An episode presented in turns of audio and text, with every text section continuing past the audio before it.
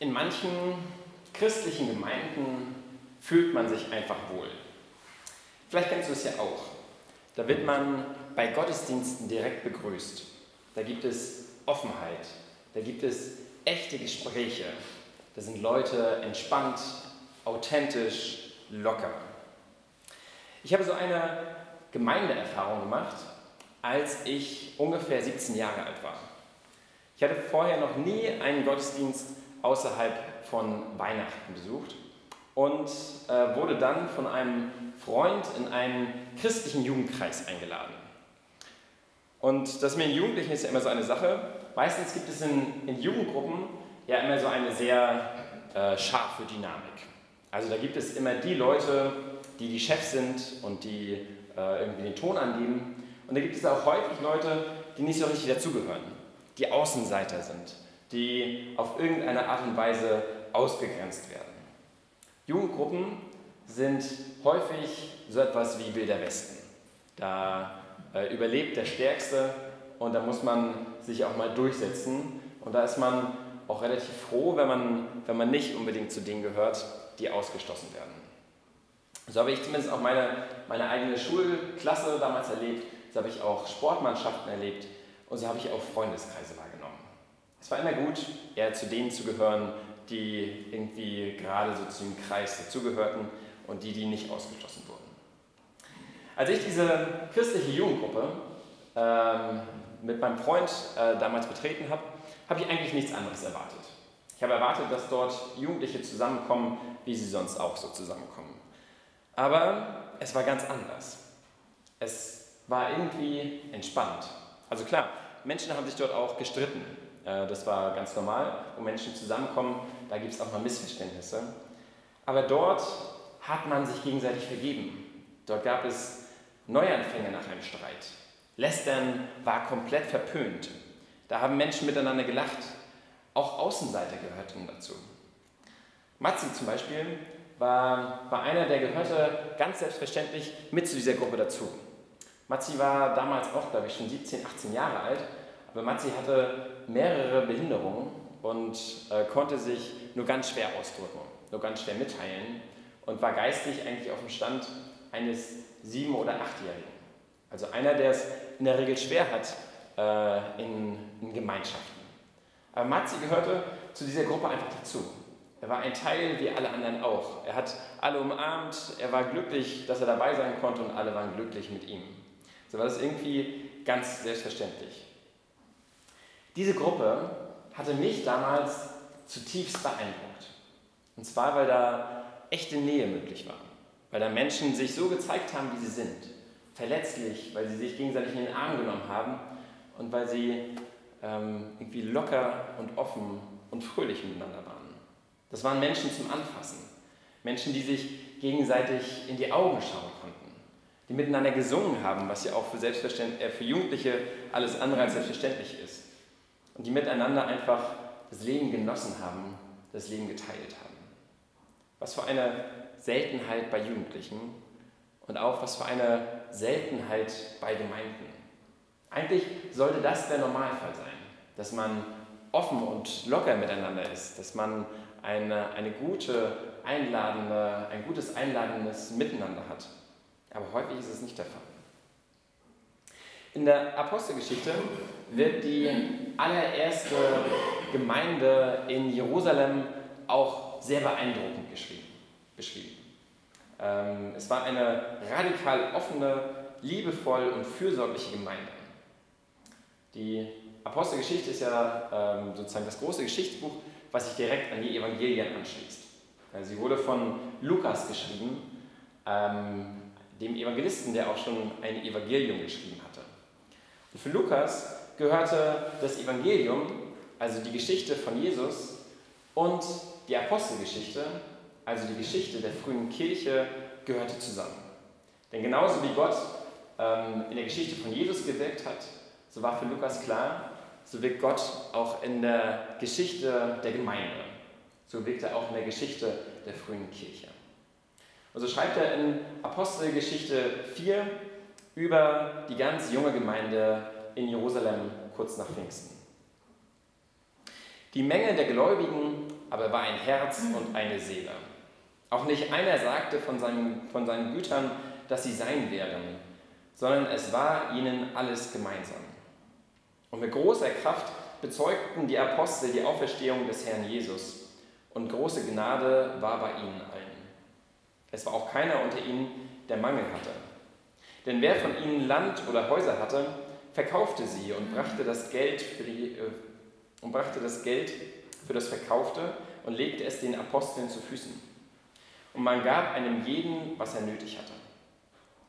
Josef aber, der von den Aposteln Barnabas genannt wurde, das heißt übersetzt Sohn des Trostes, ein Levit aus Zypern gebürtig, der hatte einen Acker und verkaufte ihn und brachte das Geld und legte es den Aposteln zu Füßen.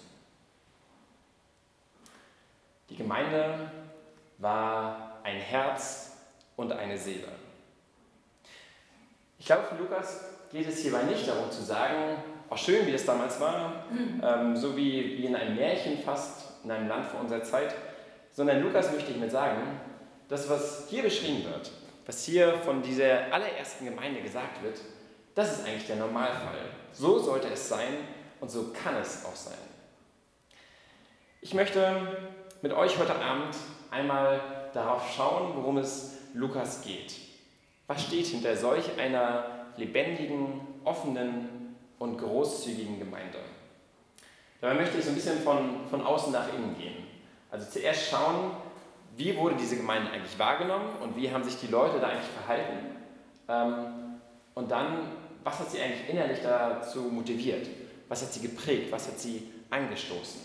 Ist sozusagen der Kern ihres Handelns gewesen? Ich glaube, ganz nüchtern und von außen betrachtet kann man feststellen, dass hier einfach eine außerordentliche Gruppe entstanden ist. Schon kurz nach dem Tod von Jesus waren da Menschen, die davon überzeugt waren, dass dieser Jesus auferstanden ist, dass er lebt, dass er wahrhaftig der Sohn Gottes ist. Und das war nicht nur ein Lippenbekenntnis, sondern das hat man ihnen förmlich abgespürt. Das hat man gemerkt, wenn man mit ihnen zusammen war. Die Gemeinde war bekannt für ihre Großzügigkeit und Hingabe. Da litt niemand Hunger. Irgendwie schienen diese Menschen frei von Gier zu sein. Sie klebten nicht an ihrem Besitz. Besitz ist vielleicht sogar schon das falsche Wort. Das, was sie hatten, sahen sie vielmehr als Geschenk, als etwas, was ihnen anvertraut wurde. Gott ist es, der seine Hand öffnet und Menschen beschenkt. Und die Menschen der frühen Gemeinde wollten das Leben. Sie versuchten, Geld und Besitz nicht zu vermehren, damit es einfach mehr wird, sondern sie wollten es für etwas Gutes einsetzen. Sie wollten es an die weitergeben, die es wirklich brauchten. Denn es war nicht ihres, sondern es gehörte Gott und somit allen seinen Kindern. Da wurde schon einmal ein Grundstück verscherbelt. Da sorgten die Reicheren für die Ärmeren. Die Gemeinde pflegte daneben außerdem eine intensive Gemeinschaft. Sie hatten alle Dinge gemeinsam. Sie waren täglich zusammen, sie beteten, sie teilten die Mahlzeiten, sie feierten Gottesdienste. Und das war nicht einfach nur aufgesetzt. Ich stelle es mir so vor, dass die Häuser nach frischem Brot rochen und erfüllt waren von Lachen. Es wurde geklönt, es wurde gesungen, mal locker, mal ernsthaft wurde sie ausgetauscht. Und das alles machte Eindruck auf die Leute, die dort in Jerusalem, in dieser Stadt wohnten. Von Ehrfurcht ist sogar die Rede. Und so kamen die Menschen. Die, Leute, die Gemeinde war attraktiv, sie wuchs und zog die Menschen an. Ich glaube, diese Dinge kommen bei gesunden Gemeinden zusammen. Man ist einfach gerne beieinander. Man kümmert sich umeinander. Man genießt und gestaltet Gemeinschaft. Und das zieht auch andere an. Gesunde und lebendige Gemeinden sind fröhlich und fürsorglich und anziehend. Ich glaube aber hinter diesen Dingen, also hinter diesen äh, Erscheinungsformen sozusagen, stehen ganz handfeste innere Entscheidungen. Wer dabei ist, der hat eine Wahl getroffen. Er hat seinem Leben eine bestimmte Richtung gegeben. Das, was Jesus sagt, das, was Jesus gut findet, das möchte ich auch gut finden. Wovor er mich warnt, das will ich lieber lassen. Er soll in meinem Leben regieren. Ich will zu ihm gehören. Diese Lebensentscheidungen, die da getroffen wurden, die nennt die Bibel Umkehr. Menschen kehren um, wenn sie wissen, ihnen ist vergeben. Sie müssen sich nicht Würde und Lob und Anerkennung selbst verdienen, sondern sie bekommen es geschenkt vom dreieinigen Gott, der sie liebt und der ein Leben für sie vor Augen hat, das erfüllt ist von Liebe und Klarheit. Menschen kehren um und entscheiden sich aktiv und bewusst für ein Leben mit Gott. Und das tun sie, weil sie erlebt haben, wie Gott selbst wirkt. Jesus hatte wenig vorher versprochen. Wenn der Heilige Geist auf euch herabkommt, werdet ihr Kraft empfangen. Dann werdet ihr meine Zeugen sein, in Jerusalem, in ganz Judäa und Samarien und bis ans Ende der Erde.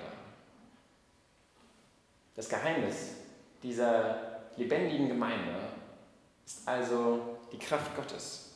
Ihr innerster Kern, ihr innerster Kern ist Gott selbst. Er spricht Menschen in ihren Herzen an. Und die Bibel sagt so schön, wes das Herz voll ist, das geht der Mund über. Gott provoziert also, dass öffentlich von ihm geredet wird. Menschen treffen eine Wahl und kehren zu ihm um. Sie entscheiden sich für ein Leben in der Gemeinschaft mit Gott und anderen Christen. Sie treffen sich, feiern, lernen, beten, singen, grillen und freuen sich. Sie werden großzügig und freimütig. Zuerst öffnet der Heilige Geist die Herzen und dann öffnet er die Portemonnaies. Reiche werden bescheiden und Arme sorgen sich nicht mehr. So schafft es, glaube ich, am Ende der Heilige Geist, dass die Gemeinde nicht langweilt, sondern anzieht. Es kommt in Bewegung. Und der Geist fügt immer mehr Menschen hinzu.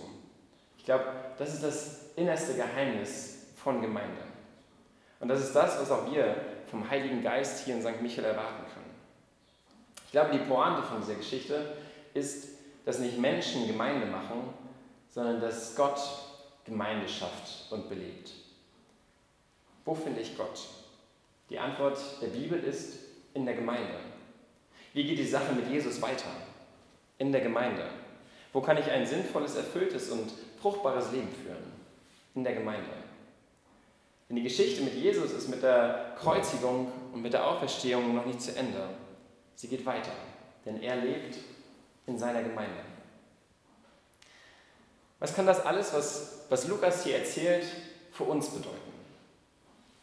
Ich glaube, das, worum es hier am Ende geht, ist, Gottes Geist Raum zu geben. Nicht wir machen eine Gemeinde groß und schön und anziehend und vielseitig, sondern Gott. Er trifft die Menschen ins Herz, er beruft und begabt, er zeigt den Weg und er lässt Menschen von sich weg und auf andere hinschauen.